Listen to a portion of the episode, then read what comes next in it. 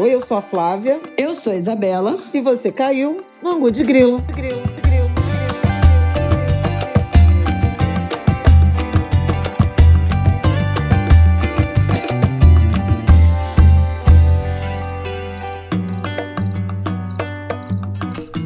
Quatro anos de Angu de Grilo.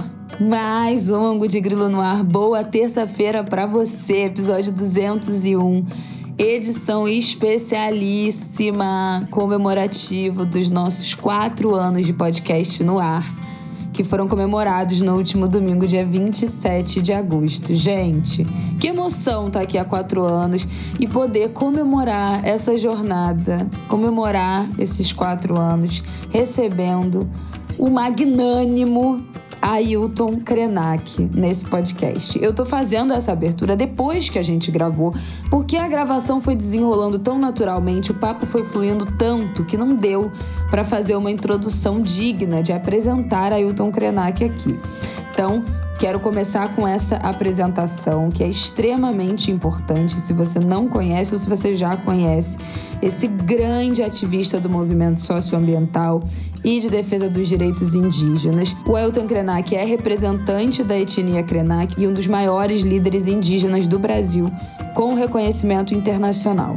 Ele é autor de seis livros que já foram traduzidos e publicados em mais de dez países e é o favorito a ocupar a cadeira número 5 na Academia Brasileira de Letras. É comendador da Ordem de Mérito Cultural da Presidência da República e doutor honoris causa pela Universidade Federal de Minas Gerais e pela Universidade Federal de Juiz de Fora. O nosso papo foi inacreditavelmente maravilhoso. A gente falou sobre marco temporal, a gente falou sobre o censo indígena, a gente falou sobre o discurso, a presença do Ailton Krenak lá na Constituinte em 87, o discurso dele histórico.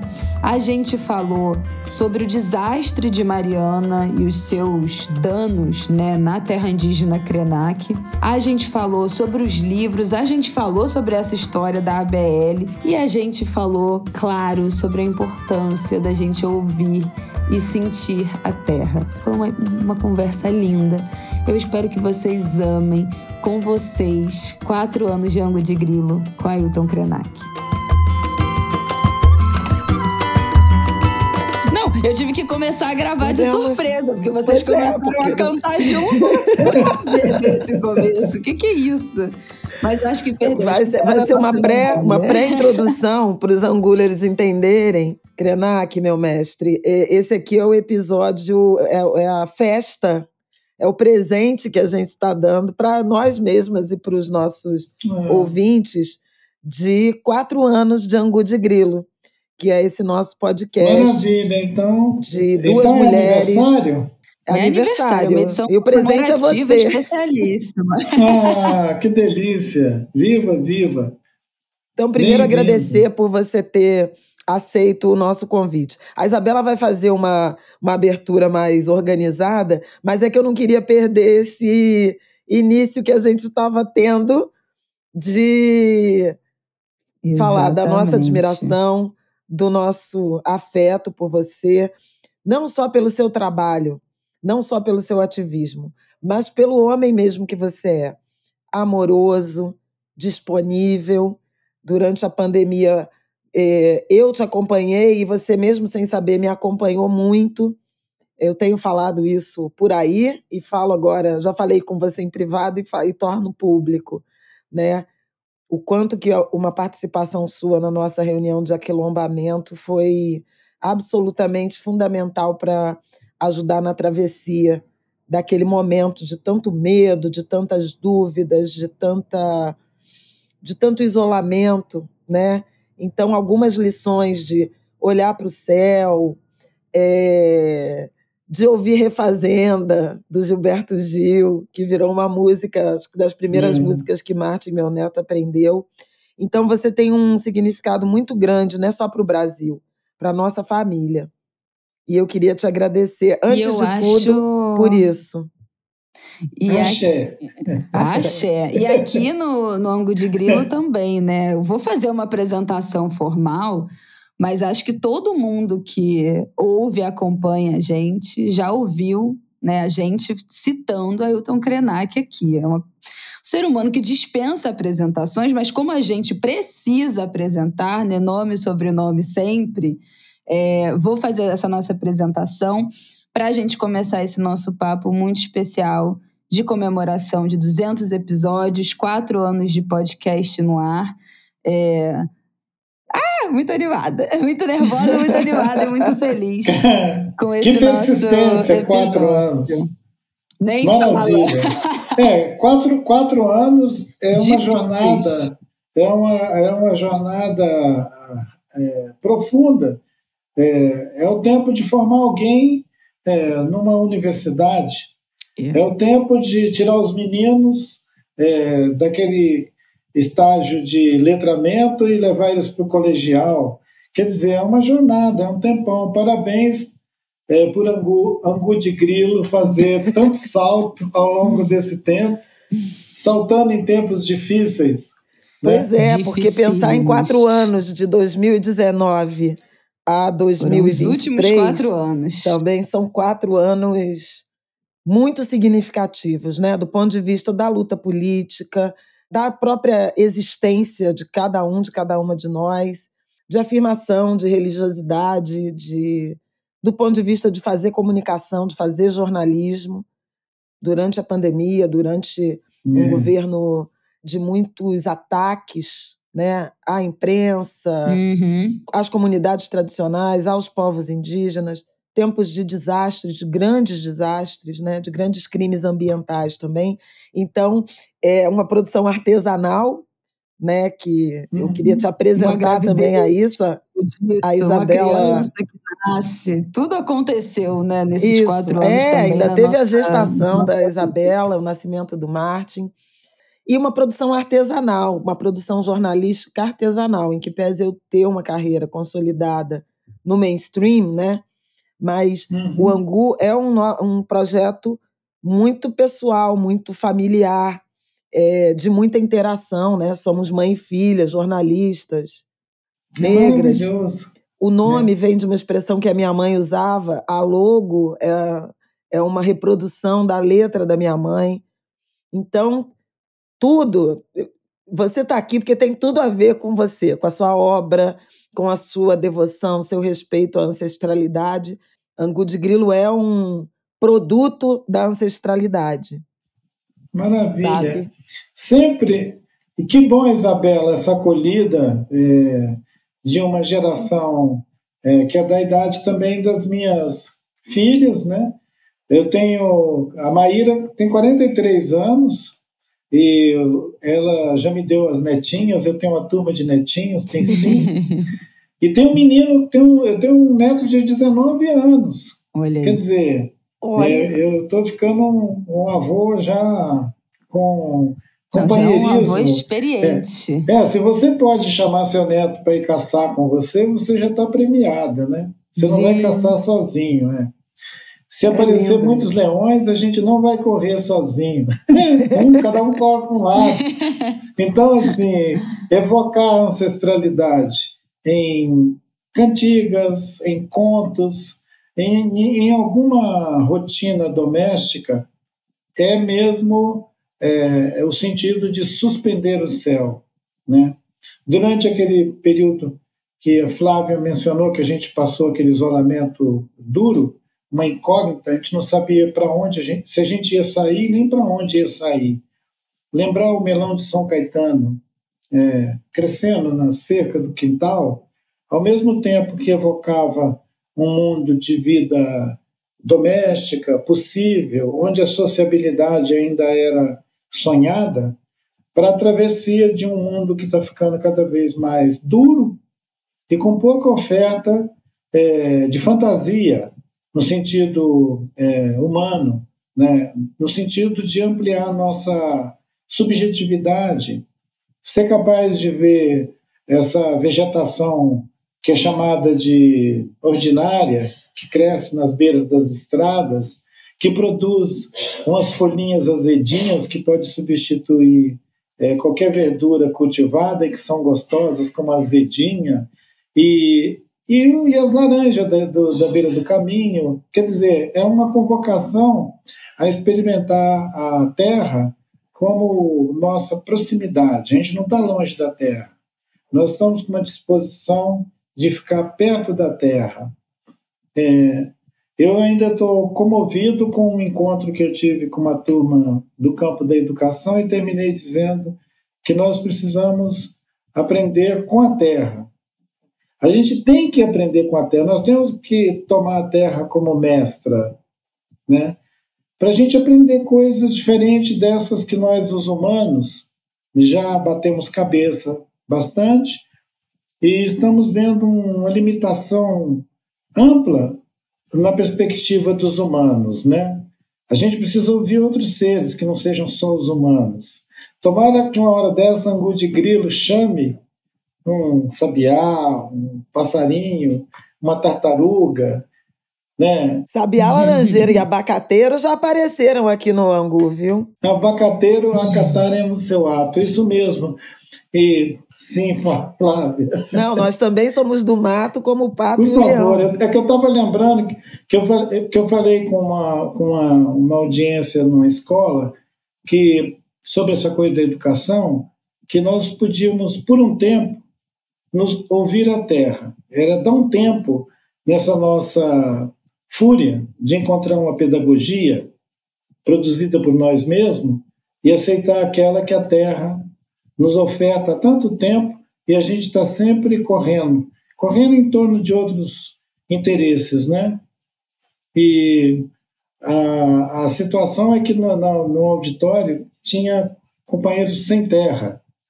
E quando eu falei essa coisa de educação pela terra, foi uma verdadeira é, celebração.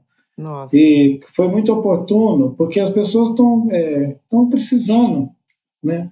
Em cada momento, a gente está precisando de uma palavra que dispara na gente esse afeto e essa disposição para a vida que não seja medrosa. Porque nós estamos o tempo inteiro sendo sabotados para viver com medo. Aquele último período de governo que a gente passou aqui, que eu nem gosto de ficar recorrendo a ele, a gente só tem que recorrer a ele para fazer justiça no sentido é, dos abusos que nós fomos submetidos, é, né? obrigados a suportar, uhum. submetidos.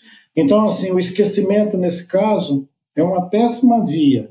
Né? Nós não podemos esquecer as recorrentes violências que são praticadas contra o nosso povo e depois passar o pano e seguir, tipo, ah, mas a gente é um povo muito, nós somos tolerantes e tal.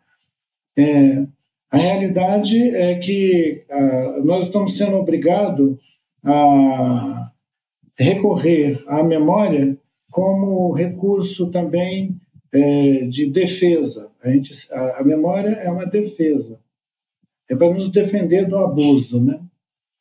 E cultivar nas novas gerações esse sentimento de que a memória é algo é, importante, é uma das coisas que eu tenho feito.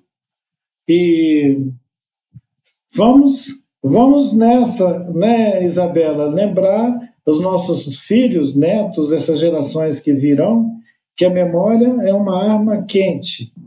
Eu acho que isso é muito do que a gente fala, né? Aqui no Ango de Grilo. A gente teve um episódio especial recentemente falando do censo quilombola, falando do censo indígena, falando do encontro nacional né, das comunidades quilombolas que teve em Brasília alguns meses atrás.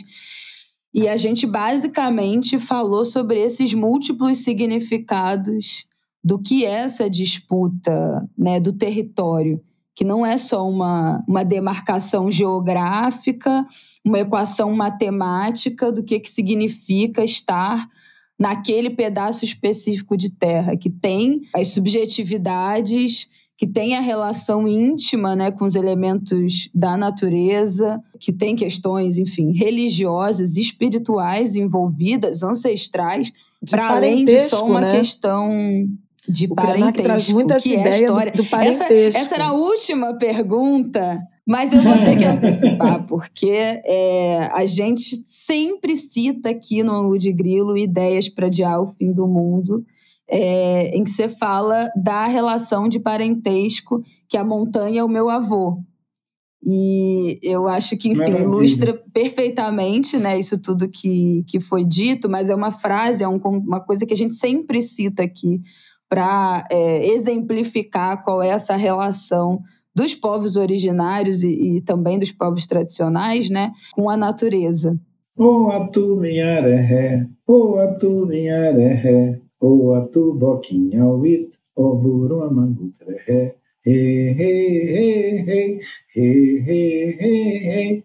É falar com o rio, falar com a montanha, falar com o melão de São Caetano na cerca crescendo, falar com tudo que nós nos afetamos é, que cria parentesco. Né? Tem um antropólogo amigo nosso que fala que, na maioria das culturas indígenas que ele pôde se aproximar, ele viu que tem um, uma, um desejo, é, é expresso um desejo de inventar mundos e fazer parentes, no sentido de fazer parentesco. Buscar parentesco com os outros seres é fazer mundo, é sair da mesmice, é escapar dessa ontologia colonial que estabelece, inclusive, uma ideia arbitrária sobre o parentesco que só pode acontecer nos termos é, da biologia. Uhum. Né? Tipo, alguém para ser meu parente tem que ser é, ao menos humano. humano. Precisa ser ao menos humano. E diferente dessas é, cosmovisões, onde alguém que nasceu humano em algum lugar pode ser parente de um afilhado do Sol, da Lua, das estrelas. Então, na, na, na cosmovisão Yanomami, conversando uma vez com meus parentes Yanomami, eu entendi que o Sol, que é uma pessoa, tem um genro que é Yanomami. Então, o Sol é uma pessoa. Ele é implicado, quer dizer, ele não é indiferente. O Sol, o Sol não é uma estrela indiferente. Ele é, um, ele é interessado na gente.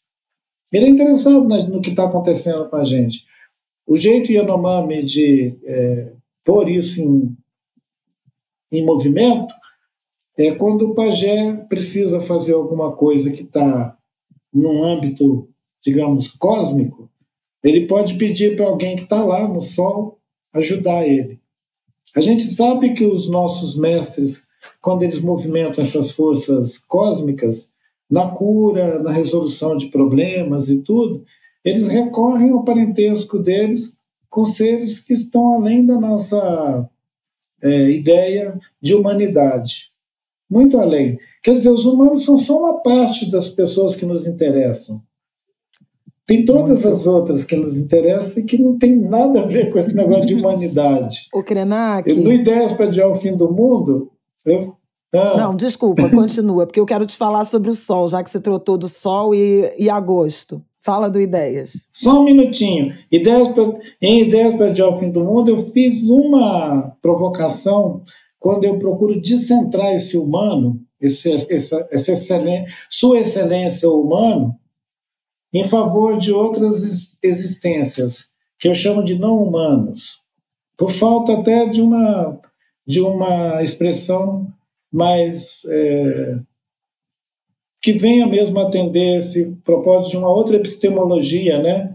onde a ideia de humano ele não fica só nesse domínio da narrativa ocidental, branca, porque é, o Ocidente ele moldou esse mundo que a gente está atravessando e o tempo inteiro ele sinalizou com suas marcas pesadonas e uma delas é essa ideia da humanidade.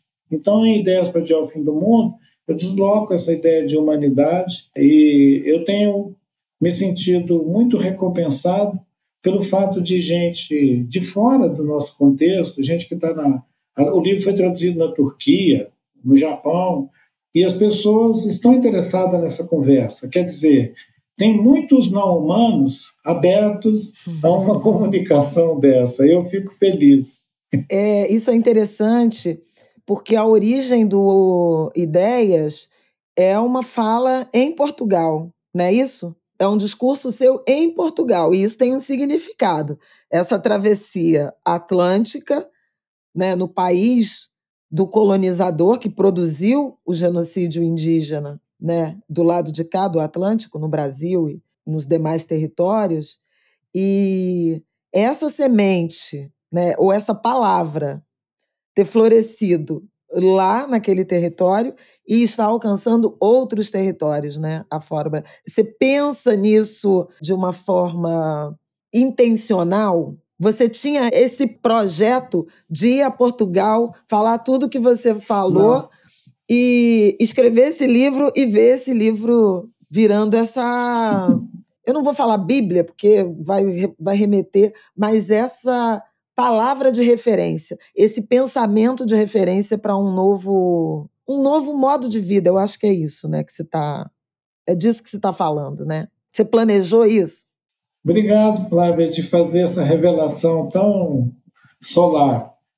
Você queria falar do sol e falou do sol de Não, novo. Eu queria. Eu nunca imaginei sequer ir a Lisboa, Portugal. Eu nem imaginava que eu iria. E quando você fez agora essa evocação, eu fiquei imaginando um, uma, uma épica, uma jornada de um guerreiro que vai até o portão do inimigo sem saber quanta gente tem lá dentro. E por pura fé é, faz essa viagem.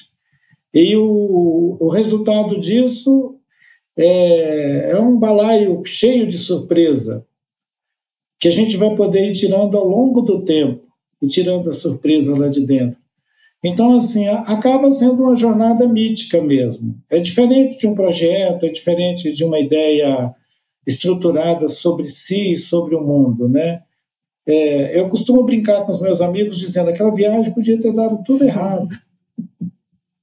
Os portugueses podiam ter ficado bravos comigo, podiam ter me atacado, podiam ter me cancelado, porque eu literalmente fiz piada de português na casa deles. Então, assim, eles podiam ter me cancelado. Não, você é Acontece é incancelável. Isso não é possível. Gente, não é, Isabel. Não, não. É, mas nós todos somos. Mas todos somos. Imagina, você chega pela primeira vez em Portugal e faz uma piada de português. Então, assim, eles foram muito generosos em rir pra caramba, e é muito, é muito curioso, porque a gente podia estar tendo um confronto, né? Podia ser alguém que foi lá reclamar deles um assalto à mão armada ao território dos meus ancestrais.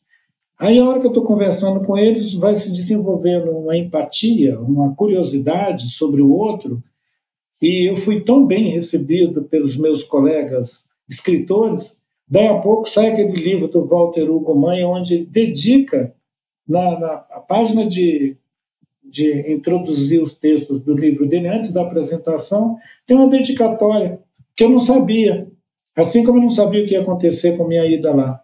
Aí ele disse que algumas pessoas de Portugal perguntaram, mas por que, que você não dedicou esse livro, sei lá, ao Chico Buarque? Aí ele pegou e falou assim, porque dedicar esse livro ao Chico Buarque não tem sentido nenhum, tem sentido dedicar ele para alguém que é daquela terra. É isso. Então, assim, o Walter Ugumãe me surpreendeu. E, e o título do livro dele é As Doenças do Brasil.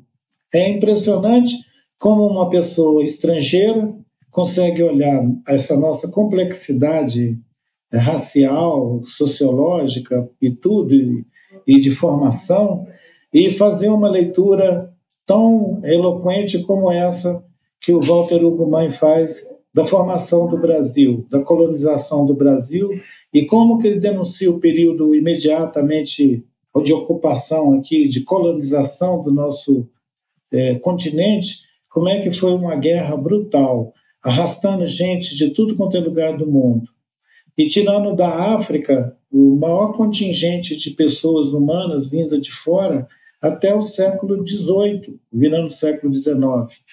Aqui tinha alguns brancos, eram nós, os indígenas e os negros, que carregávamos essa plataforma continental nas costas.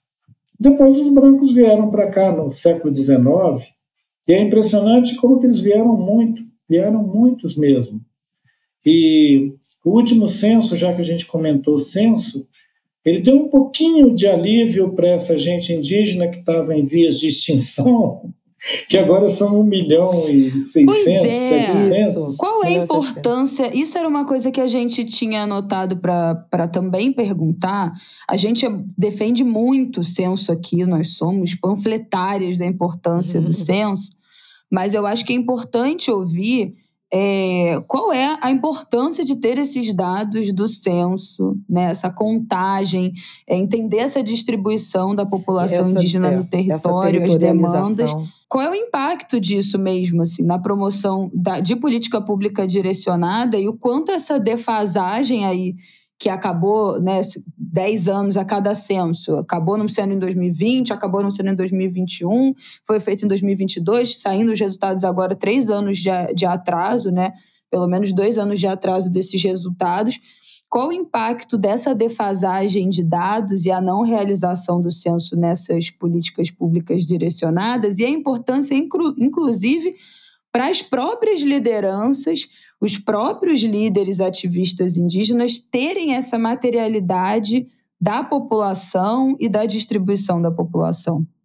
Isabela, no tempo, olhando no tempo, nos últimos 40, 50 anos, foram se desvelando a importância disso para os povos indígenas.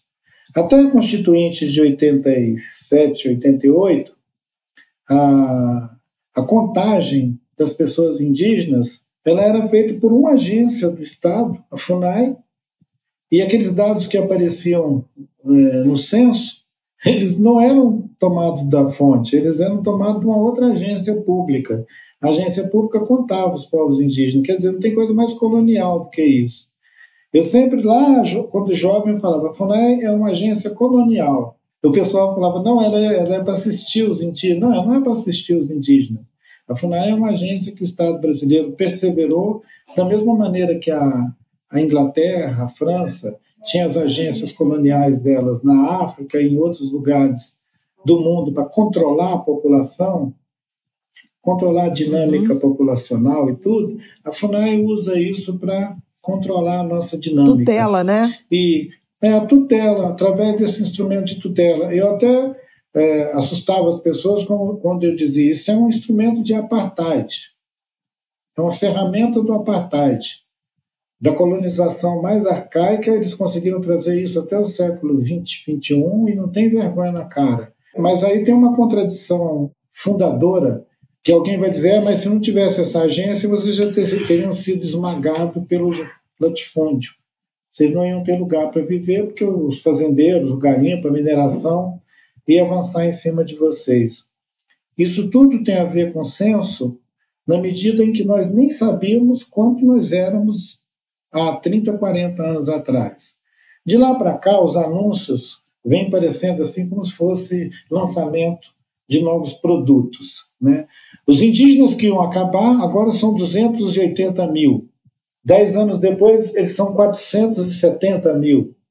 No outro censo, falha um, vem o outro, eles chegam a 970 e tantos mil. Daí a pouco eles viram um milhão. Hora que os indígenas atravessaram a linha de risco absoluta de ser um milhão de pessoas, é um escândalo. Para essa gente que Darcy Ribeiro e que os irmãos Vilas Boas preconizavam que a gente ia acabar uhum. no século XXI. Quer dizer, nós somos uma prova dos nove de que nem sempre essas projeções sobre é, população, sobre as condições materiais para a vida vão se dar, nem sempre a sociologia, a antropologia, as ciências humanas conseguem é, decifrar. Eles ajudam a gente a compreender, mas a gente não pode ficar também acreditando que são oráculos, né? Nós vamos continuar. Até porque de é, oráculos implicando... a gente entende, né? É. Não são exatamente os brancos que é. entendem de oráculos. Não, né? não são eles que vão contrário. saber quando a gente vai desaparecer ou aparecer. Mas voltando, voltando ao fato objetivo gente estar tá tendo uma divulgação agora de um censo atrasado, ele também já está é, dando a oportunidade para algumas pessoas dizer que o, o IBGE, né, é, precisa voltar a ser a agência com a valorização, com os investimentos e com o interesse do Estado brasileiro no seu funcionamento.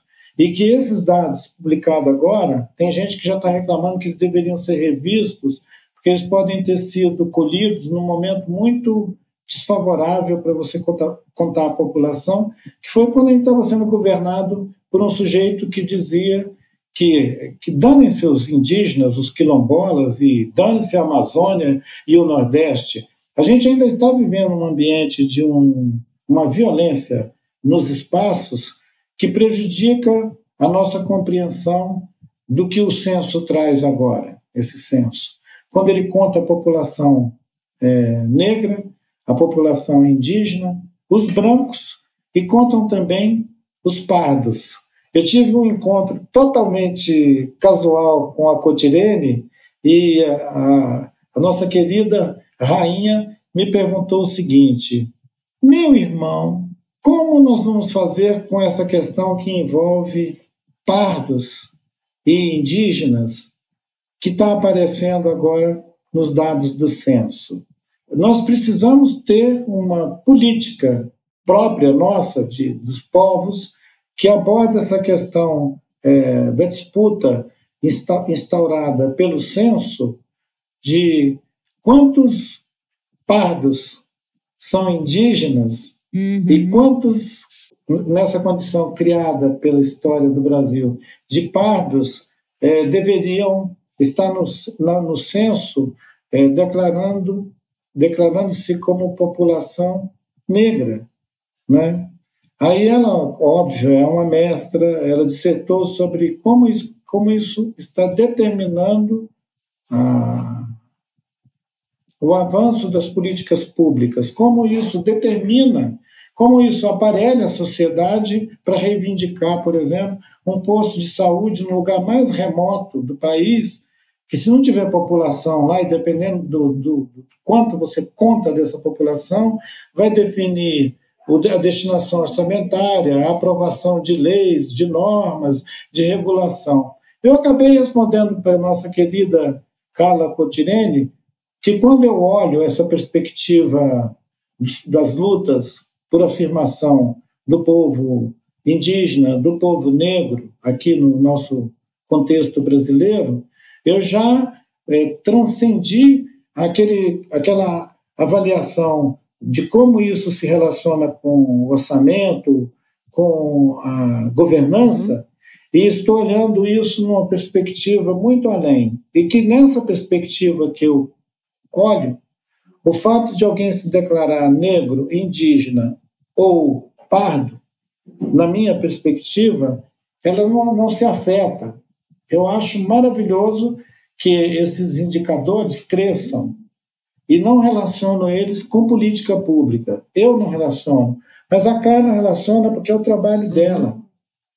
Ela dedicou-se, ela é dedicada a essa luta, esse enfrentamento com a política pública, seja no plano local, regional, seja na política do governo brasileiro, como no caso das cotas, por exemplo, que é determinante o tipo de investimento, de orçamento que o Estado vai dispor para ampliar as ofertas da educação uhum. para indígenas e negros. E, e, a Carla acha que essa, que essa espécie de disputa que ocorre entre quem vai contabilizar a, a recente declaração de pessoas que são historicamente declarados pardos, reivindicando identidade indígena. Ela acha que isso é, atrapalha as negociações políticas, o planejamento político, dos serviços que chegam para essas comunidades via governo. É que eu acho que eu tenho, eu tenho uma dificuldade muito grande de me associar com o mesmo é, esforço das chamadas políticas públicas. Talvez porque, historicamente, os povos indígenas nunca foram muito amiguinhos desse aparato uhum. Uhum. que faz a gestão da vida, a coisa do Estado. Né? E a gente sempre ficou longe. Eu costumo dizer que naquela, naquele desenho da Casa Grande e da senzala, a Casa Grande e a senzala, os indígenas ficavam tucaiano de fora do terreiro. A, ima a, ima a imagem é, verdade, é, muito ideal. É né? Uhum. A gente lá de fora, a gente não ia para o terreiro.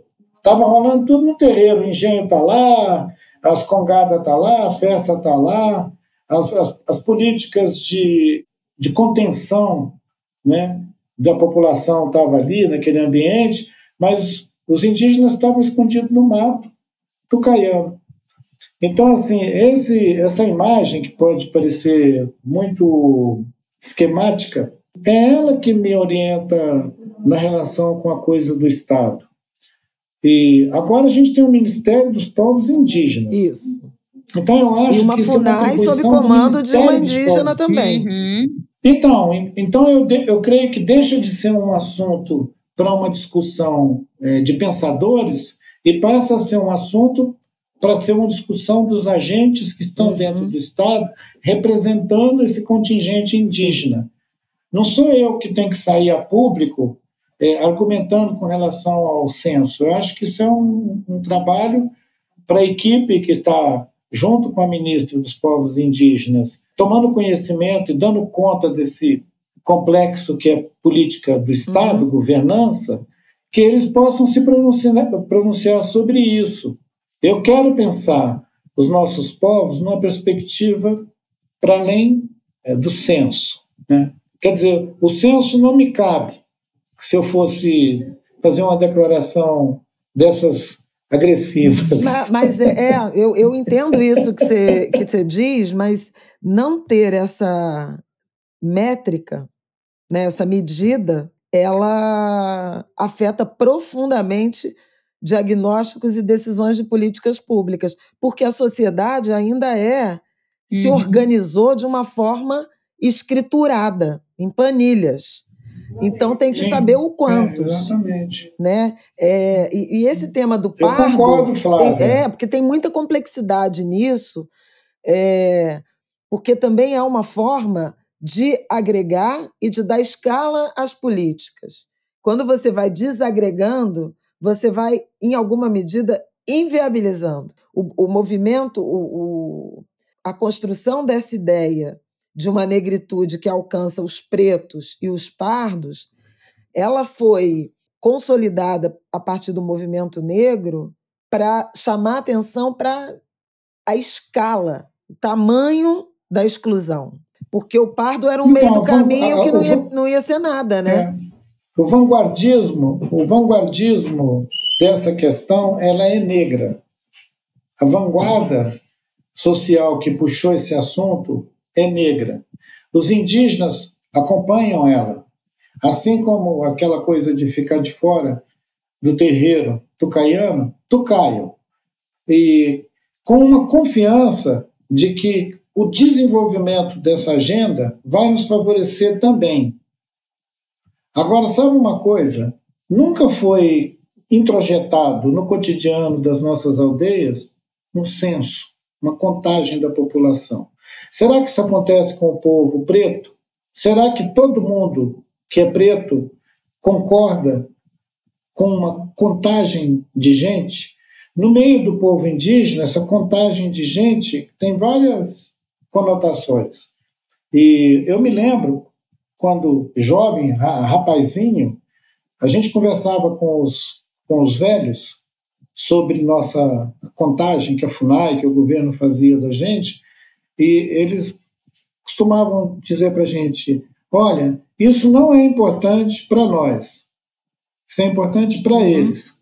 Quando perguntavam a uma aldeia que tinha 600, 800 pessoas, sabidamente, né, na vida doméstica sabia-se que era 600 e 800, perguntavam quantos vocês são lá? Eles falavam, ah, a gente é mais de 100. de 100 é infinito que, que é? Você entendeu? O que, que você acha que é ser mais de 100?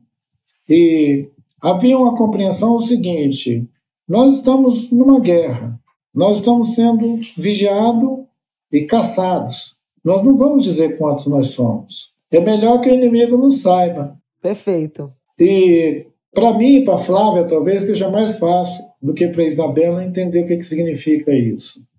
É, Vamos imaginar que o, o governo do Rio de Janeiro soubesse quantas pessoas mesmo, um número de pessoas que vivem nas favelas. Tivesse um censo mesmo, objetivo de quantas pessoas vivem nas favelas e quais as condições que essas pessoas vivem nesses territórios. Como é que é a questão da habitação, a questão do acesso à água, como é que é a questão do acesso, do deslocamento lá dentro daquele território, como é que é a questão da autonomia desses territórios. Se o Estado brasileiro tivesse se interessado por nós, essa pergunta estava na ponta da língua, essa resposta a essa uhum. pergunta estava na ponta da língua. Acontece que o Estado brasileiro não quer saber. Uhum. Nós estamos sendo, ao longo do século XX e agora no século XXI, governado assim meio que no tranco. É, sim. A gente só sabe quantos de nós estão nas cadeias quando a gente mesmo vai atrás. Quando os nossos jovens intelectuais que andam fazendo sociologias por aí entram nesse território e vão contar ah, as diferentes camadas de, de ocorrência que tem ali. É lá que você vai saber quantas, quantos lares são governados só por mulheres, né?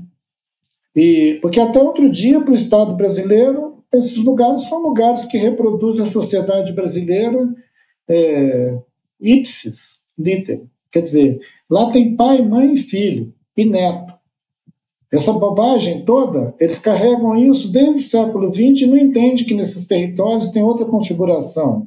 E, e quando querem fazer saneamento básico nos nossos territórios, o que eles estão pensando é como a gente enquadra melhor essa gente. Então, tem alguns, tem alguns dados estatísticos que o IBGE colhe que eles são mais do interesse de controlar as nossas vidas do que de atender as a qualquer demandas. demanda nossa. As políticas públicas estão no campo das demandas. Isso. É natural, uhum. é natural que a gente defenda essas, essas políticas. É natural, é nossa demanda. Mas o Estado não está mesmo buscando essas informações para dar resposta às demandas. Ele pega essas informações para fortalecer seus instrumentos de controle e de discriminação.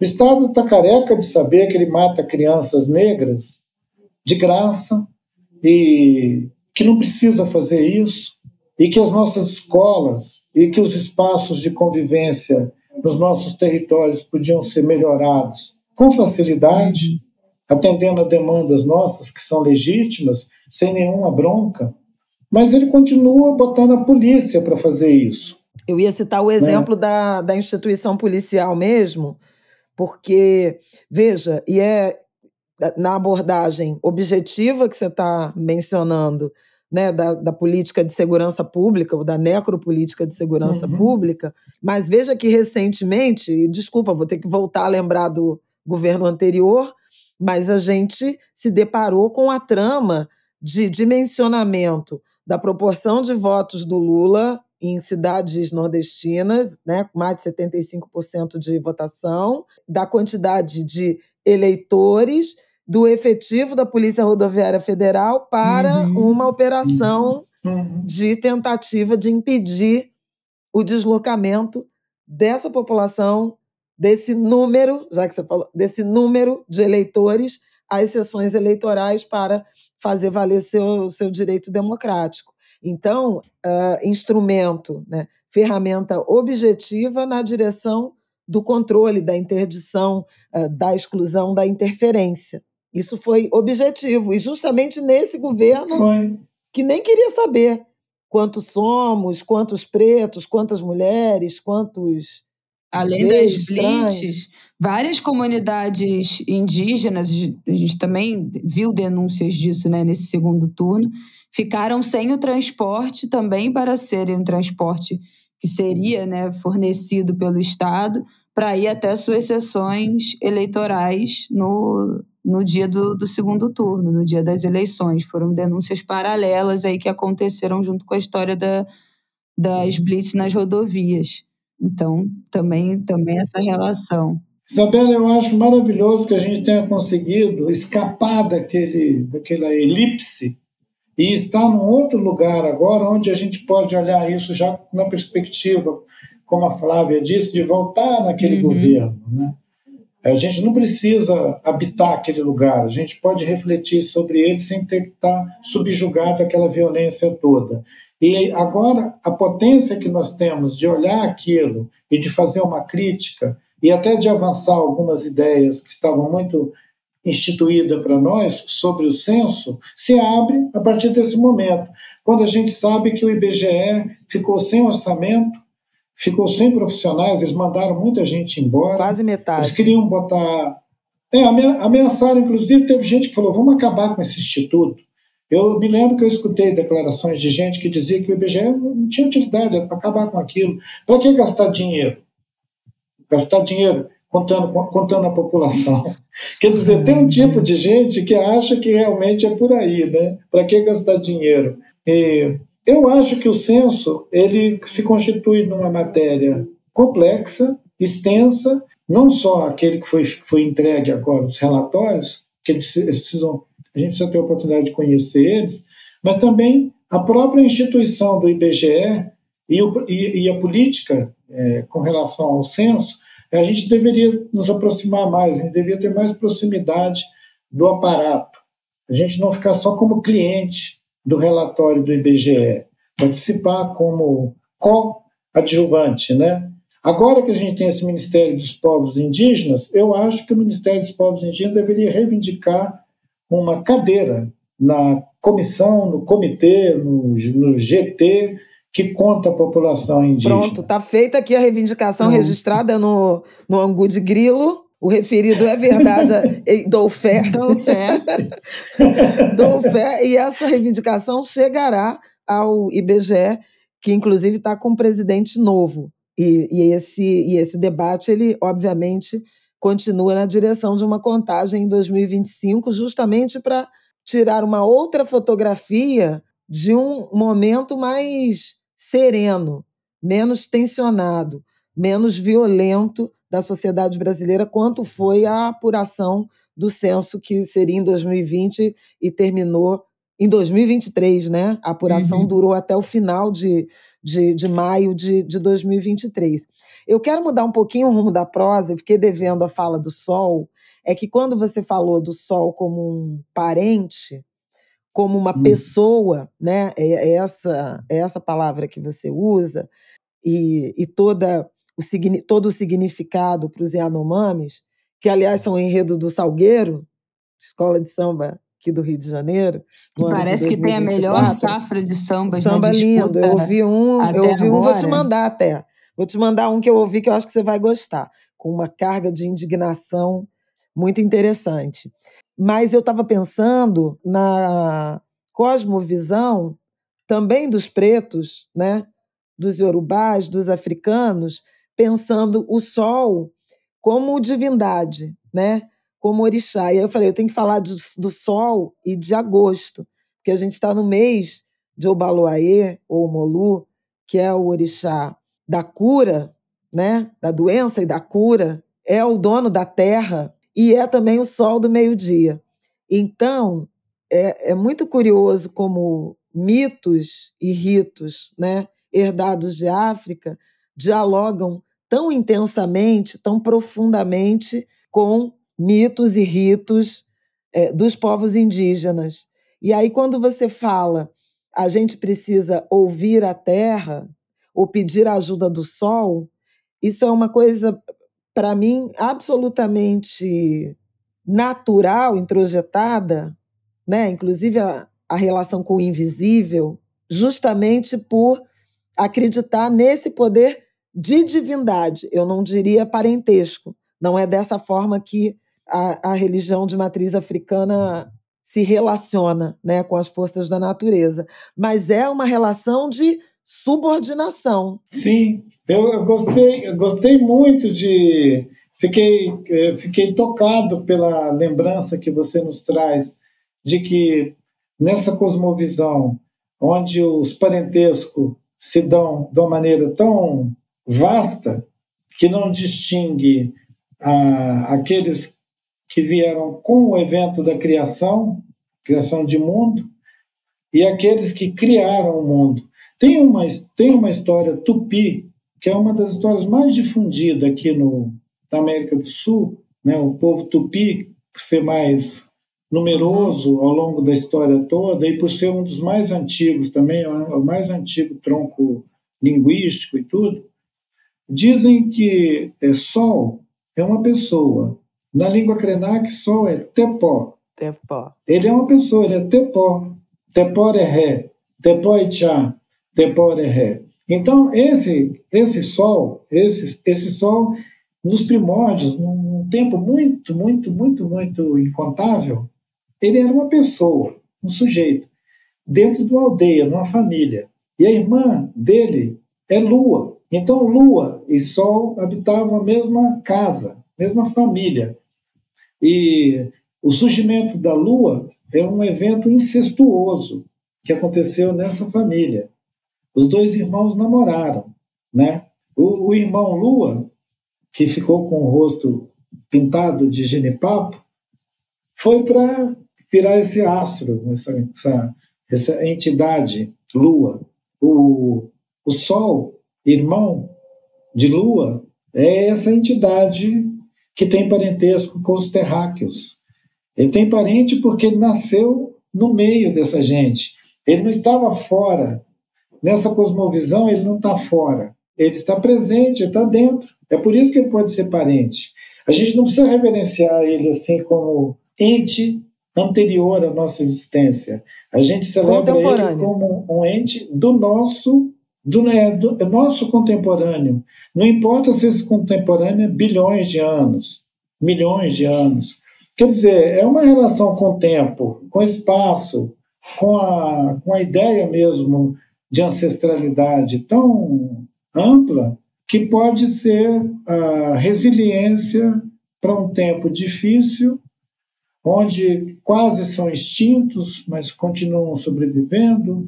Aí depois tem um respiro, aí cresce a população, aí volta a acreditar que vamos atravessar o pior e experimentar outros mundos, mas sempre é, numa, numa confiança cotidiana, aquela ideia do aqui agora, do presente aqui, do futuro aqui, de que a gente é capaz de criar outros mundos, pensar outros mundos. Se a gente é capaz de pensar outros mundos, a gente já tem um pouquinho do caminho andado para criar Deso. Desobjetificar, né? É, é, é, essa coisa As pessoas, do sol, da os lua. seres, né? É. Isso é uma ideia muito presente em você. As pessoas, os seres, é. É muito curioso que a gente falou exatamente de contar, né? A gente falou, de, a gente, nesse encontro maravilhoso, a gente falou de contar pessoas, contar gente. E estamos agora alcançando essa outra poética, que é não objetivar nada, experimentar essa fluidez que a, a experiência Eu quero te perguntar vivo, uma coisa antes da gente retomar o nosso roteiro que está completamente subvertido. Quando você fala ouvir a terra, você está falando de uma experiência sensorial? É literalmente deitar no chão ou pisar na terra sensorial, descalça? escutar com o corpo, rolar, é, rolar na terra, deitar na terra. Já já promovi uma vez uma conversa com meninada, com criançada, e eu propus para as crianças e para os pais, facilitadores, que eles tivessem pelo menos uma bacia d'água para eles ficarem dentro, um monte de folha para eles botar o pé ou sentar em cima, um quintal para eles poderem rolar, para que a gente tivesse uma conversa nesse âmbito de escutar a terra. Eu falei, para escutar um ou outro, nós estamos usando esse aparelho, esse microfone, esse fone. Para escutar a terra, a gente precisa de outros meios. E nós podemos ser capilaridade desse organismo Terra. Para gente, a gente ser capilaridade do organismo Terra, a gente tem que estar misturado com ele, misturado. Eu costumo falar muito daquela é, inadequação de um adulto, uma mãe, uma tia, falar para a criança: você está sujo, olha, sua mão está suja de terra. vai lavar a mão, não põe a mão no chão, não põe a mão na boca, não põe a mão no não sei o quê. Então, assim, se separe, se separe, se separe, sai fora, se higienize. Então, essa ideia higiênica, essa ideia exageradamente higiênica, que foi imprimida, que foi impressa nos cotidianos, ela serviu também como recurso de discriminar, de discriminar quem é sujo e quem é limpo. Então tem, um, tem, um, tem uma espécie de um contágio moral desse tipo de epistemologia, desse tipo de é, observação sobre é, o cotidiano, sobre os meninos, as meninas, sobre crescer, sobre tornar-se adulto. Se no campo, se, a gente imagina uma educação da terra, nós vamos experimentar um outro tipo de, digamos, ontologia. Aí sim nós vamos começar a beirar esse oceano que a gente cita às vezes, uma cosmovisão, mas a gente cita sem fazer nenhum movimento até chegar perto. Um movimento até chegar perto implica largar para trás algumas coisas que nós fomos constrangidos a agregar no nosso corpo, que não tem importância nenhuma, que é uma bobagem. Na verdade, é, é a colonialidade. Né? É a colonialidade vestindo roupa na gente, camadas de roupa na gente. Então, a gente não vê isso como uma agressão. A gente às vezes assimila, bota roupa, né? vai botando aquelas roupas, até uma hora que a gente começa a perceber um incômodo absurdo disso. Né? E quando consegue reagir, decide com que roupa a gente pode ir. Né? Com que roupa? Isso é uma coisa que a gente fala que muito. Você me convidou. É, não no de grilo, mas eu acho que, né, mãe, assim, na, na nossa vida pessoal, é algo que a gente sempre circunda esse debate, é, também a partir do nascimento do Martin, como na nossa família nunca existiu esse pudor com o corpo, né, essa coisa de ficar sempre vestido o tempo inteiro da importância que a gente vê de colocar ele para brincar com terra, com as plantas e se molhar de água. A decisão que eu e meu marido a gente fez de colocar ele numa numa escola, numa creche que tivesse um quintal enorme, que ele pudesse se jogar na lama e pisar na terra e brincar com a terra. E o pavor que a gente tinha nessa busca de um lugar, né, de uma escola é. para ele ficar, desses ambientes todos acolchoados. Antissépticos. Antissépticos, né? Que, que as escolas são um quarto branco, parece aquele quarto branco do Big Brother, todo acolchoado, as paredes todas acolchoadas, tudo muito extremamente limpo, tudo, tudo de vinil, né, para limpar com mais facilidade.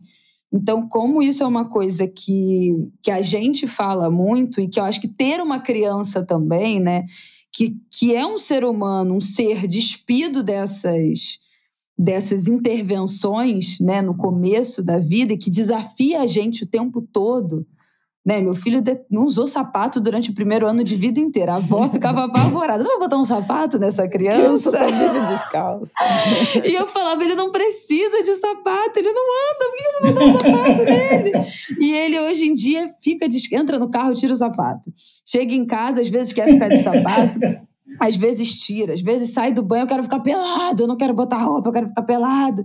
Então a criança desafia a gente o tempo é. todo né, com é. essas nossas construções, é. essas nossas performances sociais.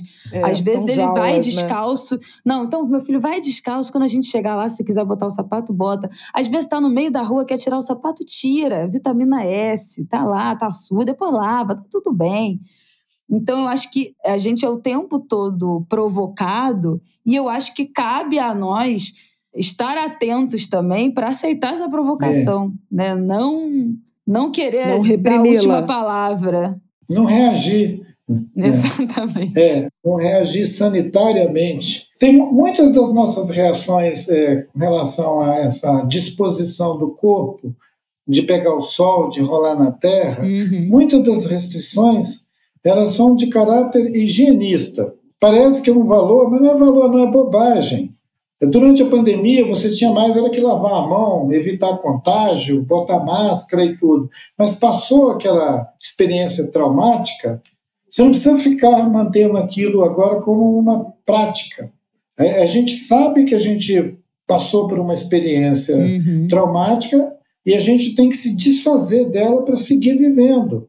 Essas recomendações higiênicas todas, agora elas são muito mais chatas e rigorosas. As crianças vão para a escola agora, uhum. são muito mais patrulhadas. Voltamos ao controle, a patrulha né? é muito pior agora. Voltamos à Quer dizer, acontece uma desgraça com a gente, os caras aumentam a patrulha, é, volta ao controle, controle, é, volta a ideia do controle ao invés de ser do afeto, né? a, a possibilidade de regenerar o organismo, de dar resiliência, criar uhum. resiliência, de animar para uma experiência viva do ser, ele vem de afeto, ele vai ser produzido com afeto, ele não vai ser produzido com controle. Isso é que a gente deve é, considerar como, sei lá, como motivação Aquelas coisas que a gente prega na cozinha. Frases né? tipo assim, motivacionais. Não vigiar, é, não vigiar é, de bobeira. É, é, motivação, não vigiar de bobeira. Podia ser uma. Você, você só pode vigiar quando você souber o que você está fazendo. Porque senão vira, vira como é que chama? Uhum. Vira reação. É, como é que chama? esses impulsos. É verdade, Mas é, reflexo, é, né? O menino está mexendo no carro, você chega e dá um tapa nele. Vamos voltar para o nosso roteiro, que o seu tempo já está é, também, já estamos abusando.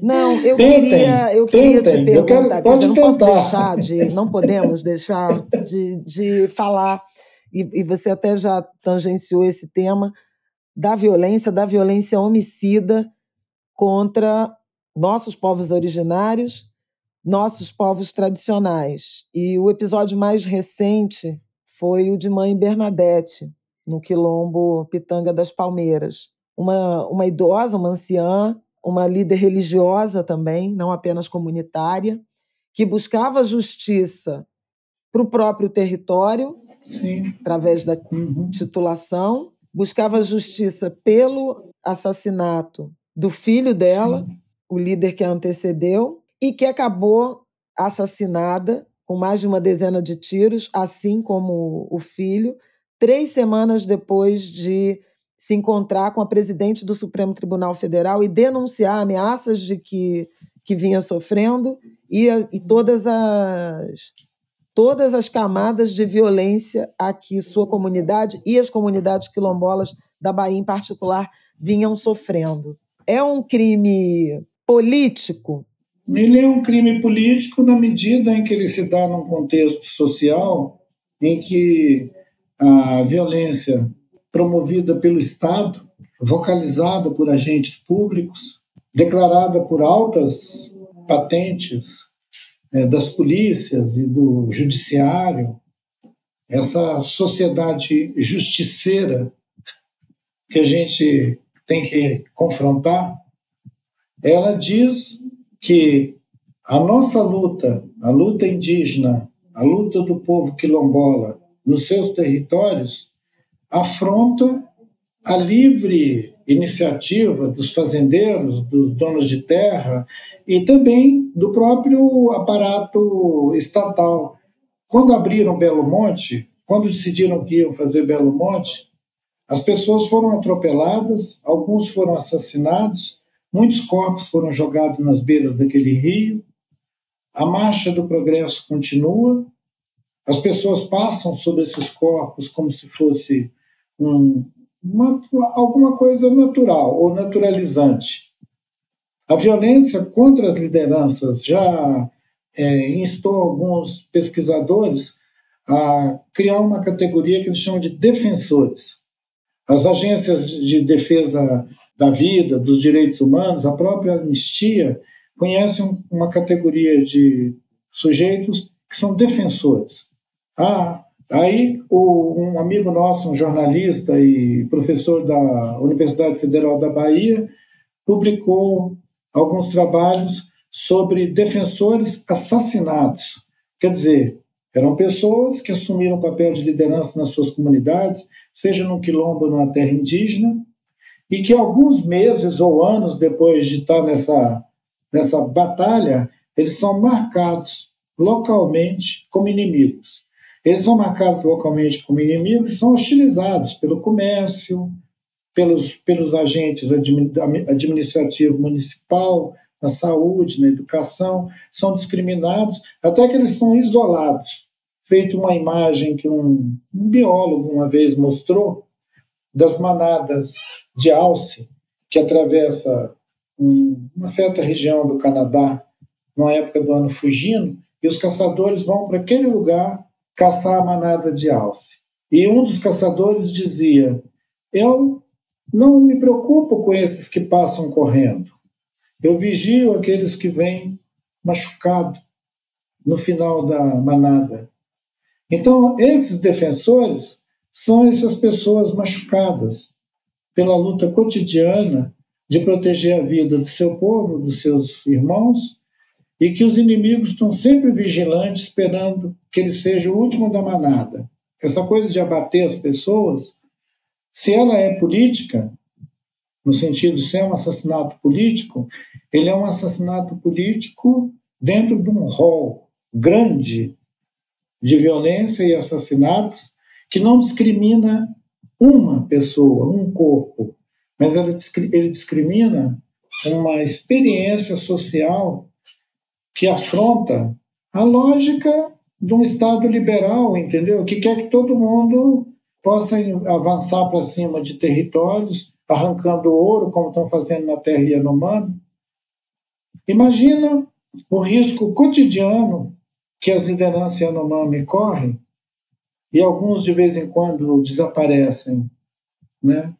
É, eu não vou trazer aqui o nome dessa mulher indígena que também foi desaparecida lá no território Yanomami recentemente, mas nós estamos convencidos que a família da liderança do Davi Copenal Yanomami estava sendo vigiada de perto, e quando teve oportunidade, houve um sequestro e morte de uma mulher indígena Yanomami, que só foi achado o corpo dela 40 dias depois, jogado num, numa beira de rio. Então, assim, eu não estou querendo naturalizar de jeito nenhum o fato de que toda hora a gente escuta ou, ou recebe um corpo morto na mão, mas dizer que o Estado brasileiro não consegue promover a segurança das pessoas, não, não consegue promover a segurança das pessoas que estão enfrentando a adversidade e lutando por direitos humanos. A gente sabe disso. É uma tragédia. A cada vez que mata um de nós, a gente fica tão é, aviltado que a gente esperneia, grita, traz o nome, põe uma faixa, faz uma placa da rua com o nome da Marielle, né, ergue um busto, faz alguma coisa, porque é a nossa maneira de reagir à necropolítica instituída pelo Estado brasileiro. Então, diante da pergunta, foi um assassinato político? Eu vou te dizer que todo assassinato é político, porque geralmente o corpo não é, é branco. Verdade. É verdade. Posso puxar a próxima, Flávia? Pode. Eu não, acho que assim, dentro quando dessa... você diz o seu. Fala. Desculpa, só que quando você fala do assassinato, a gente falou de corpos humanos, né? Mas os assassinatos são múltiplos e igualmente uhum. políticos. Rios, né? É, florestas, Já vou ter que mudar minha pergunta, então. oceanos. Então. É, é, o rio Xingu, lá com Belo Monte, o Rio Doce, com a mineração da Vale, os nossos córregos, mananciais, os bosques, os lugares onde nós podemos nos refugiar para a vida, né? porque tem diferentes refúgios. Tem o refúgio de se esconder da violência, mas tem também o refúgio para a vida, né? que são os quilombos, que são os lugares de autonomia. E a gente tem que ter a liberdade de buscar esses lugares de autonomia sem o risco iminente de uma bala. Um, um, uma cultura que cria a, a expressão bala perdida, uma cultura que consegue instituir esse uhum. é, sentido, ele renunciou à vida, é. a possibilidade de garantir a vida para todos, não é isso? Então que essa nossa essa nossa liderança quilombola aviltada por essa violência do latifúndio que seja investigado, que a gente saiba quem maquinou mais Bom, esse vou seguir a pergunta é, porque extermínio, né? foi citado aqui é, para os nossos ouvintes que que não sabem, a terra indígena Krenak está localizada no Médio Rio Doce, no município de Resplendor, em Minas, um território que foi profundamente afetado é, não só pela mineração, mas com o desastre de Mariana. É, esse desastre foi em 2015, né, o rompimento da barragem. Primeiro, se é possível, se foi possível alguma regeneração, recuperação, como é que está esse território hoje?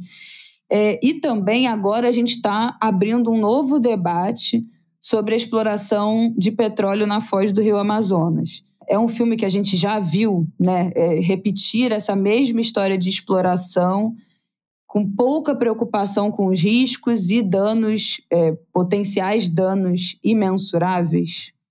Isabela, o Rio Doce, o Atu, os Krenak, ele está com o mesmo diagnóstico da semana em que aquela lama passou lá. É o mesmo diagnóstico. Ela, ela sequer, ele sequer saiu da UTI. Ele está na UTI. Aquele organismo está todo empesteado de material suspenso. Aquela lama está no fundo de um, uma calha de 600 quilômetros de lá, já é, é, rocha. E parece que o fato do, do, do piso do rio ser uma rocha, ele consegue manter o estado de adoecimento do rio mais prolongado do que se a bacia fosse o chão de areia. Se os barrancos, se os barrancos e o, e o chão fosse material mais em movimento, talvez aquela lama fosse embora. Quer dizer, a gente ia despejar tudo aquilo lá no Atlântico, uhum. né? Porque quando a lama desceu a primeira vez, ela foi parar em Abrolhos. Ela parou de ir para Abrolhos, mas ela está no fundo do rio. Ela está na laje, ela, ela, está na calha do rio. As, as famílias, muita gente teve que sair da beira do rio, as atividades produtivas foram todas gravemente afetadas.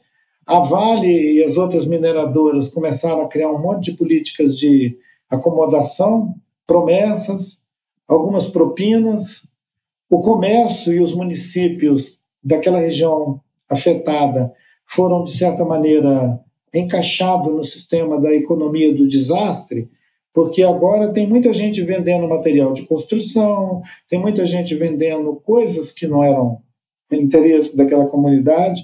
Por isso que numa das minhas falas públicas eu disse que nós estamos vivendo uma economia do desastre. Primeiro você cria uma desgraça, e depois você põe um comércio ativo atuando naquele território arrasado. Oito caminhão pipa percorrem a aldeia Krenak todo dia, trazendo água lá da divisa do Espírito Santo, porque não tem uma bacia então, hidrográfica vizinha. Estão importando água, água, né? Num vizinho estado para abastecer a gente. É, nós estamos importando água. É, a gente, quando fica ouvindo falar guerra da água, a gente pensa que vai ser um evento típico desses que a gente conheceu como guerra. A guerra da água é isso. São as concessões para você pegar água numa bacia hidrográfica, contrabandear ela para outra, comercializar. O fato de ter oito caminhão-pipa só numa localidade, abastecendo ela com água que vem para ser tratada e distribuída ali, mostra que o Rio Doce ainda vai ficar muito tempo neutralizado do cotidiano das pessoas né, a propaganda, toda essa história de que eles estão investindo, dizem que já investiu mais de um bilhão de reais na restauração do Rio. É bem provável que tenham gastado até mais do que isso, mas eles não restauraram nada. O Rio está doente, né, os Krenak se referem ao Atu como o nosso avô em coma. Né? E quem está em coma não melhorou. Eu não conheço ninguém que melhorou e você fica com ele em coma. Né? Ele não tem peixe, ele não dá, ele não tem micro-organismos, ele não está tá produzindo vida. Né? Ele não tem as condições, as margens do, do, do, do, rio, demoraria talvez mais uns 10 anos para compor uma vegetação. 10 anos para ter uma vegetação ciliar, que permite uma água correr dentro de uma bacia. Ele foi predado, ele foi todo arrebentado. As, em muitos lugares, a margem do rio é a mesma lama da mineração, que chegou lá há oito anos, sete anos, está lá, é o barrão. Se você plantar uma abóbora, se você plantar um pé de mamão, a possibilidade do seu pé de mamão e da sua abóbora, abóbora produzir é, frutos doentes é muito grande. Na verdade, eu já disse, a 10 quilômetros da margem desse rio não tinha que estar morando mais ninguém. Nenhuma atividade. Deixar ele se recuperar. Já que ele está em coma, deixa ele se recuperar. Como é que você vai recuperar alguém em coma o tempo inteiro atacando resíduos, jogando lixo na bacia do rio, a atividade extrativista em cima dele ocorrendo da maneira mais irresponsável? Vocês devem ter sabido uhum. que as uhum. mineradoras foram obrigadas a criar um programa de assistência às famílias, eu soube que tem 200 mil famílias, 200 mil pessoas cadastradas como é, direito à assistência feita pela Renova, pela Vale do Rio Doce, por essas corporações BHB, BHP Billington e a Samarco.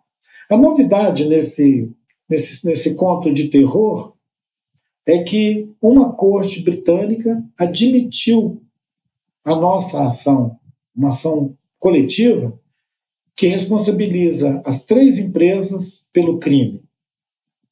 A Samarco, a Vale do Rio Doce e a BHP, elas são réus. Ela, ela está na condição de réu, numa corte britânica que, nas várias tentativas de apresentar a ação, dizia que essa ação não podia ser apreciada lá, porque o evento aconteceu na periferia do mundo. Tipo assim, não, esse evento aconteceu uhum. na borda do mundo, não me traga isso aqui, não. Eles tentaram se, se eximir de tudo, mas teve um evento interessante, que às vezes a gente faz uma crítica a essa, esse colonialismo é, brutal, mas às vezes ele tem brecha. Ah, os advogados, que tem gente advogando em três escritórios em várias regiões do, do mundo, foram e insistiram numa espécie de corregedoria acima da, das cortes, né? recorreu a uma instância superior e reclamou que, aquele, que aquela uhum. corte analisasse de novo o, o caso.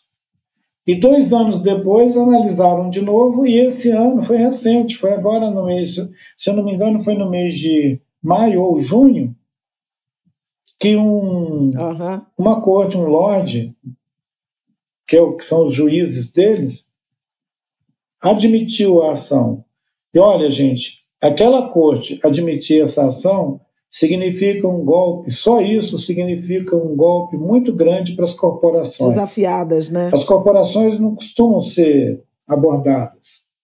Elas são, so, é, elas são soberanas, elas passam em cima de governos. Então, por uma circunstância muito temporal, a gente está tendo o reconhecimento de uma corte na Inglaterra que vai conter a fúria desses três grandões gigantes aí e se estima que uma multa de alguns trilhões e uma condenação a todos os sujeitos que tinham vínculo administrativo com a coisa pode ser a decisão dessa corte. É claro que eles vão recorrer de todas as maneiras para não gastar mais dinheiro ou para gastar mais dinheiro. Mas nós estamos nós, nós estamos vigilantes. E o que é curioso é que, como a ação demorou muito, ela começou com 30 mil, com 60 mil, agora ela tem 200 mil pessoas. Onde é que a gente assina também?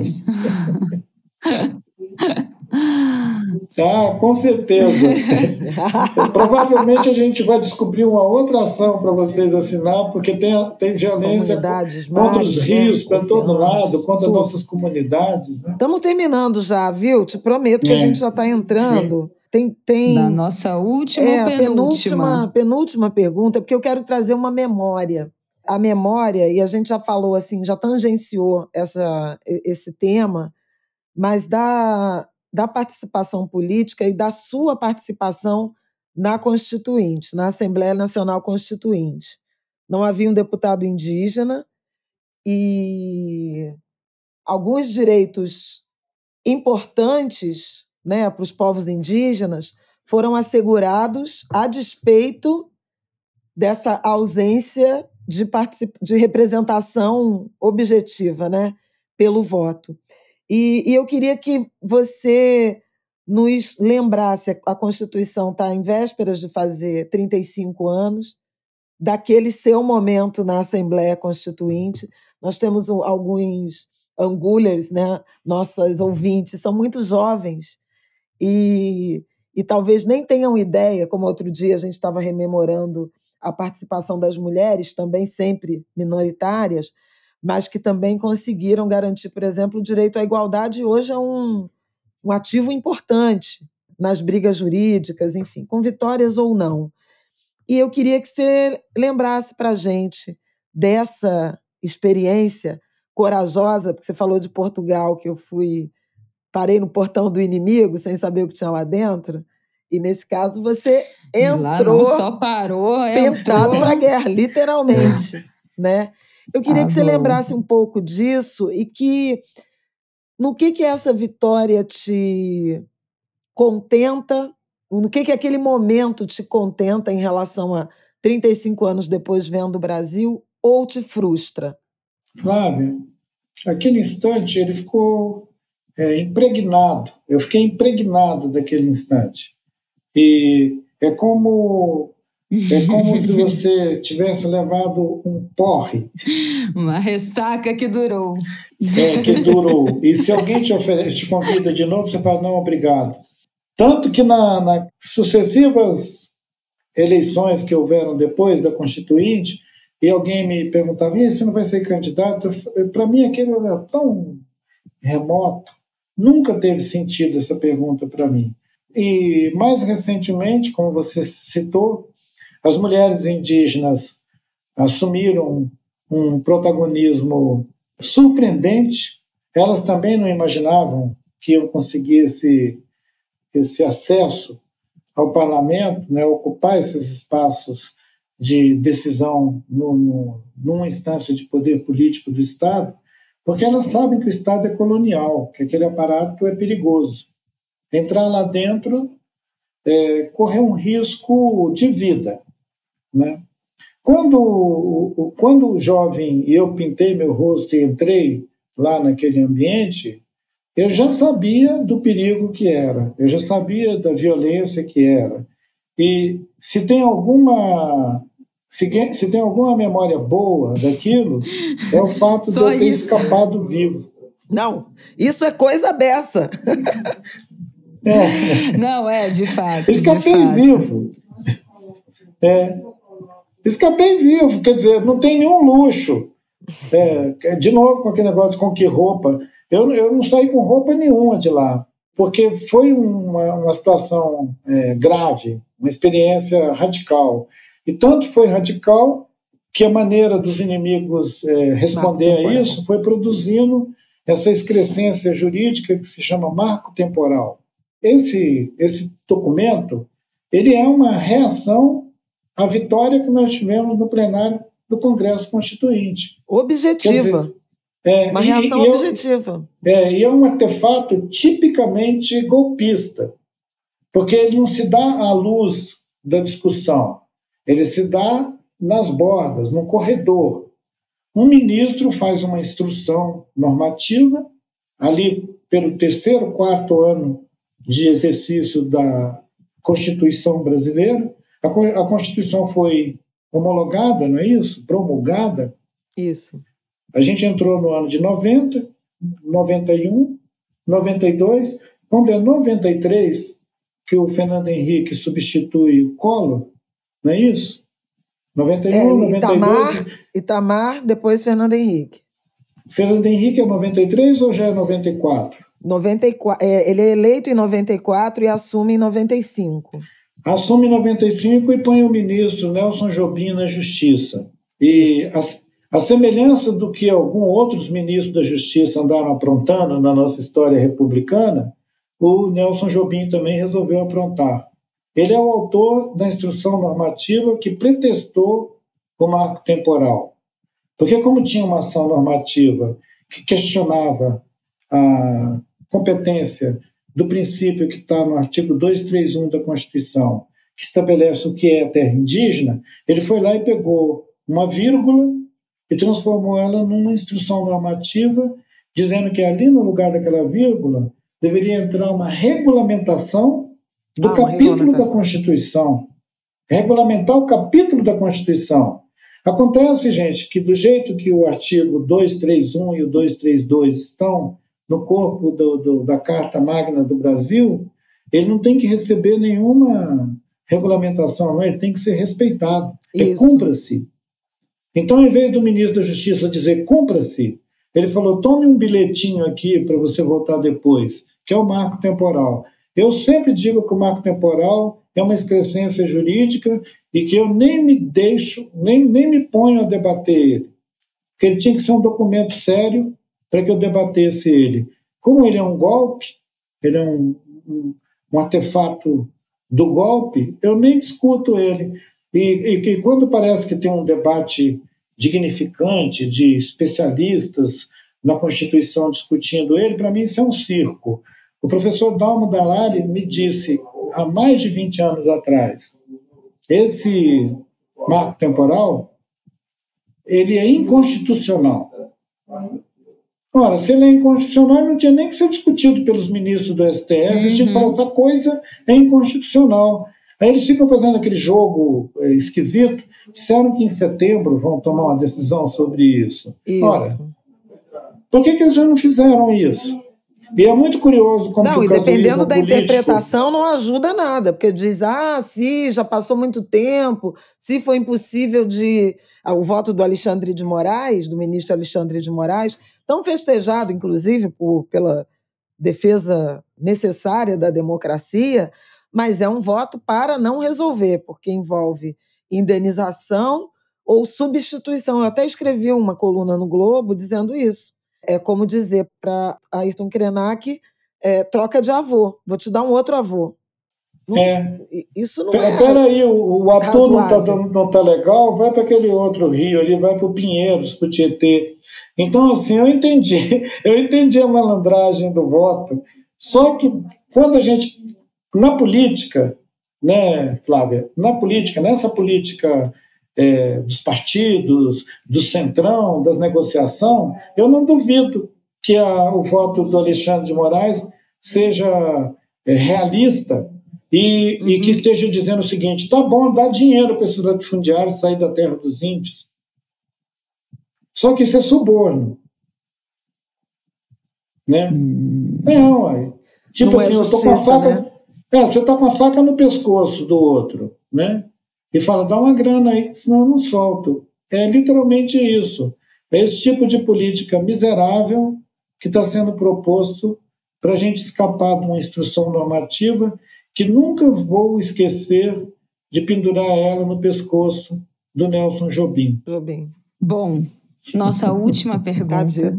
está mais do que dito. Nossa última pergunta para a gente fechar essa nossa conversa maravilhosa, já histórica no ângulo de já É. A gente polêmica. nem terminou de gravar, mas já é histórica. Polêmica essa conversa. Mas a gente é polêmica, tá tudo certo.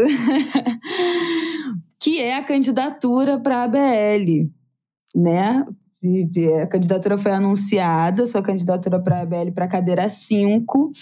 E queria saber sobre isso, por que fazer parte dessa casa, com a importância de estar nessa casa, de se tornar um imortal da Academia Brasileira de Letras. A gente falou tanto aqui desses símbolos, né? Desse, desses símbolos coloniais, desses símbolos embranquecidos. Por que querer estar na ABL? Na verdade. Eu não vou perder a piada. Antes de você responder, eu não vou perder a piada. Porque com que roupa é fardão, com fios de ouro. a roupa é essa. Ó, oh, você não me congela, não, hein?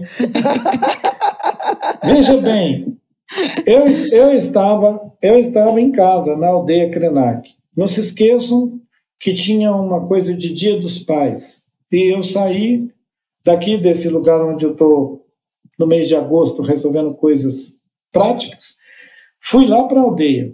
Estou lá na aldeia no domingo, aí tem a segunda, tem a segunda e a terça era feriado aqui em Belo Horizonte. Um feriado aqui, acho que é Nossa Senhora da Boa Viagem. Aí eu volto de casa sem ver celular, sem ver noticiário, sem assistir a Flávia, estou voltando para cá. Aí alguém fala comigo: estão procurando você porque o Lauro Jardim disse que você é o candidato favorito é o candidato, o candidato favorito da ABL. Eu, na verdade, fiquei pensando, nossa, que coisa sem graça, candidato favorito, né? É, eu, nem, eu nem atinei que aquele, aquele anúncio já era minha candidatura. Aí, quando eu cheguei e fui conversar com as pessoas, eles me disseram: olha, amanhã, dia 15, 16 e tal, vai ter uma cerimônia na Academia Brasileira de Letras, onde é feita a despedida, vão se despedir do, do José Murilo, um historiador. José Murilo de Carvalho. José Murilo de Carvalho, um historiador muito querido, que, uh, que, que, tinha múltiplas relações com toda a questão da literatura, da história, da cultura. Um historiador, um pesquisador e um amigo de muita gente. Muito, quer dizer, um, uma pessoa muito queridona. E agora você vai para a cadeira dele, e a cadeira dele já foi da Raquel de Queiroz, ou é a, a, é a cadeira da Raquel de Queiroz. Eu comecei a me é, familiarizar com o jargão, com a conversa toda, e eles me disseram: depois que se despedirem dele, vai abrir uma sessão de inscrição à cadeira. E você tem que mandar uma carta para a academia se inscrevendo. Eu falei, mas como eu tenho que escrever uma carta? Tá parecendo aquela história do namoro, né? tipo assim, bom, disseram que, ela, que, ela, é sua namorada. Mas como disseram que é minha namorada? É, você tem que escrever uma carta para ela, porque disseram que é sua namorada. Então disseram que a Bela era minha namorada, eu tinha que escrever uma carta para ela. Eu fiquei, eu, eu, fora de brincadeira, o primeiro sentimento foi constrangimento. Não vou esnobar, né? Aí o pessoal lá da minha casa falou comigo: olha, você não é mais jovem, você vai fazer 70 anos. Você já fez um monte de coisa. Você vai deixar passar essa oportunidade? Ela não volta. Eles não vão te oferecer daqui a 10 anos, quando você estiver com 80, uma cadeira na academia. Se eles estão dizendo que você é o candidato favorito, deixa o seu candidato favorito. Você não precisa fazer nada. É favorito. Então, eu estou vivendo a experiência de ser favorito da Academia Brasileira de Letras. E isso tem um certo sabor, porque é uma casa que poucas vezes acolheu né, uhum. pessoas diferentes dos homens brancos, né? Não é uma casa, nunca foi, é, tradicionalmente uhum. não é uma casa acolhedora às mulheres, aos negros, que são aos indígenas seu parente Daniel Munduruku teve nove votos, né, na tentativa de, de candidatura. Nossa Conceição e... Evaristo teve um voto. Um voto? Não dá para acreditar uma coisa dessa. Eu não, eu não sabia dessa estatística, não. Que Daniel só teve nove votos e, e Conceição foi apreciada com um voto. Eu estou com uma turma ao meu redor que são da literatura que estão entusiastas com a minha candidatura. Eu falei com eles: olha, é, quem criou Mateus, não é assim? que o embale.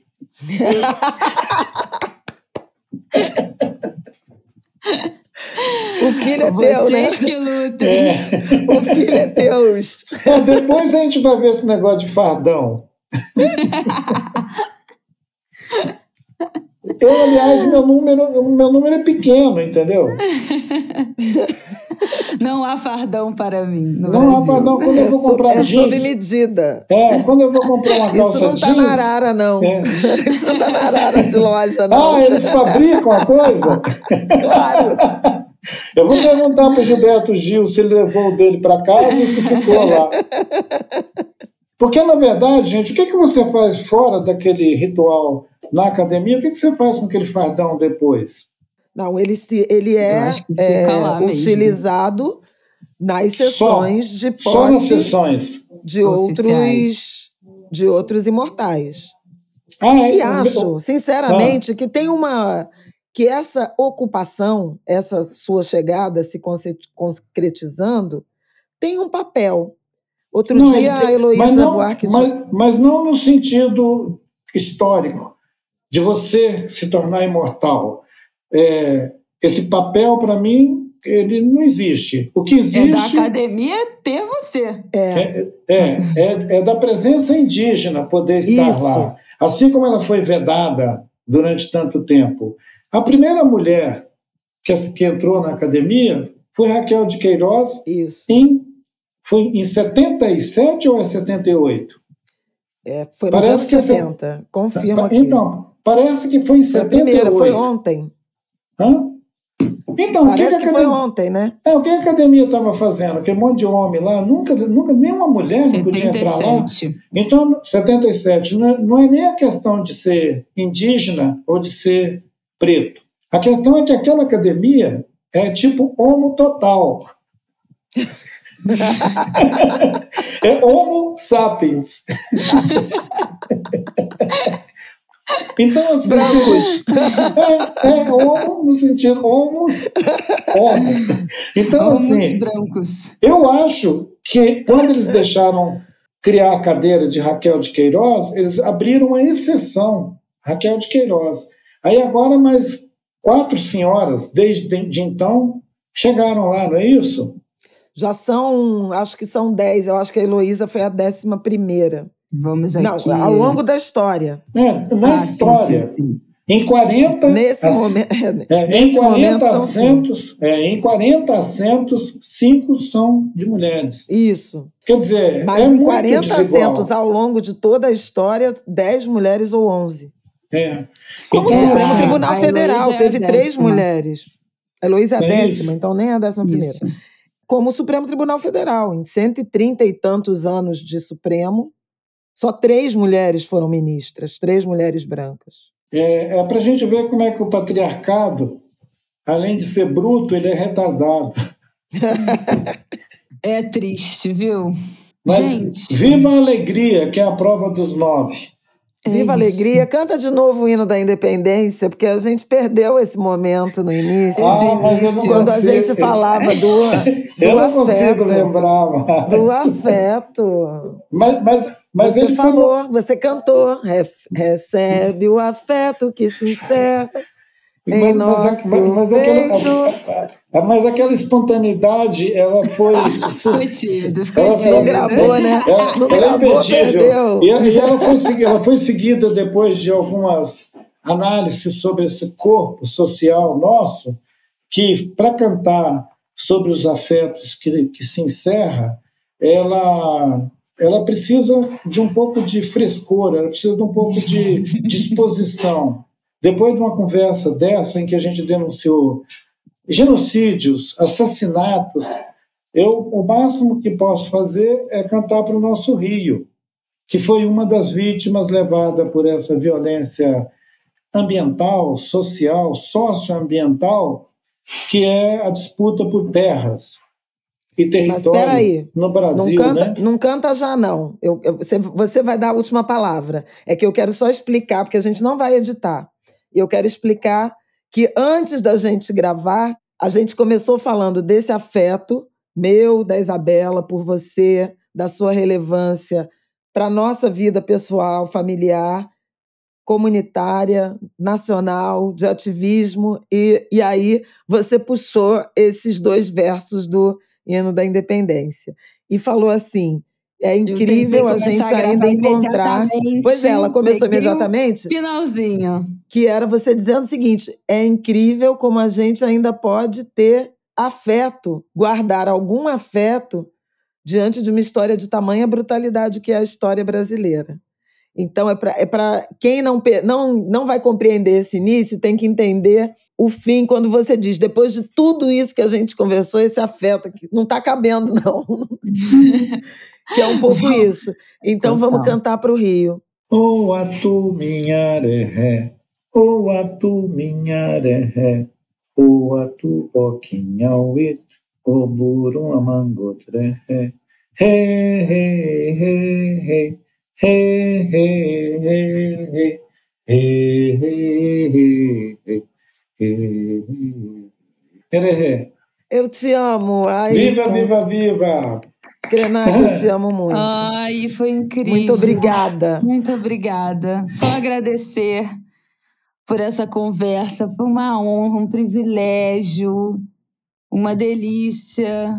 Angulers, nossos ouvintes, não tem nada mais pra gente falar, né? Só agradecer, Viva! agradecer, agradecer e acompanhar o trabalho desse gigante que, que, enfim, né? Que é imenso, que a gente já conhece, que a gente vai seguir falando mais ainda agora nesse podcast. As luzes é isso, da casa estão piscando sozinhas, tá? Olha aí.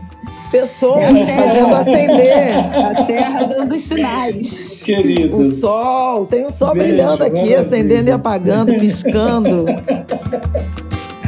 É, a gente evocou a gente evocou todo mundo, né? Viva! Ah, e a energia respondeu. Olha aí. Para quem sabe interpretar e ouvir, as respostas vêm muito rápido, né? A gente já falou disso é por aqui também. Isso. É isso. Olha como a sede apaga.